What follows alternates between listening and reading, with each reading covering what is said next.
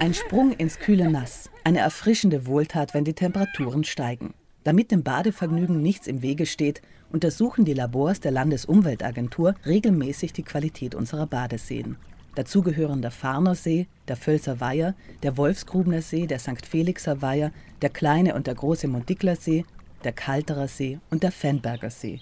Untersucht wird zum Beispiel, wie hoch die Konzentration an Cyanobakterien ist. Cyanobakterien können zu einem Badeverbot führen, da Cyanobakterien unter ungünstigen Umständen Toxine bilden können, die dann auch für den Mensch gefährlich sein könnten. Sagt der Limnologe Samuel Vorhauser. Die Toxine, die bestimmte Cyanobakterien ausstoßen, wenn sie absterben, können Hautreizungen, Verdauungs- oder Atembeschwerden verursachen und bei höherer Konzentration auch Übelkeit und Erbrechen.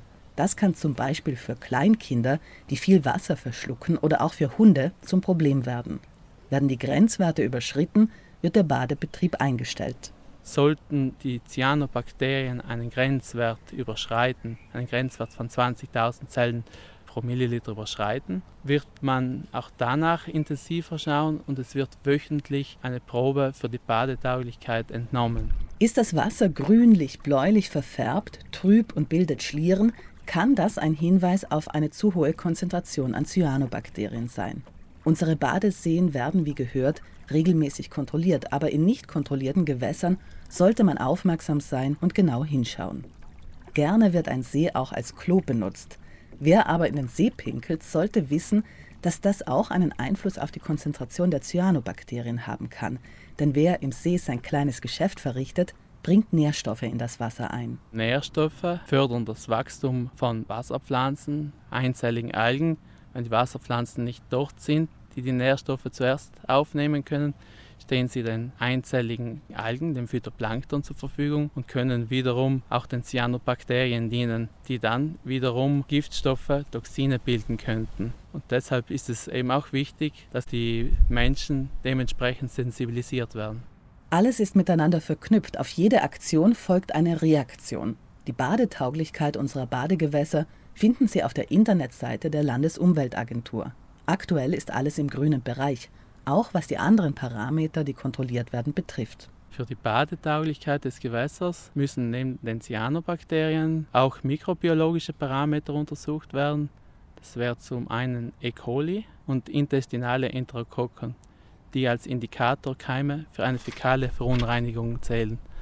Wenn solche Keime in einer gewissen Konzentration nachgewiesen werden, muss der Badebetrieb eingestellt werden, bis die Situation sich wieder verbessert hat.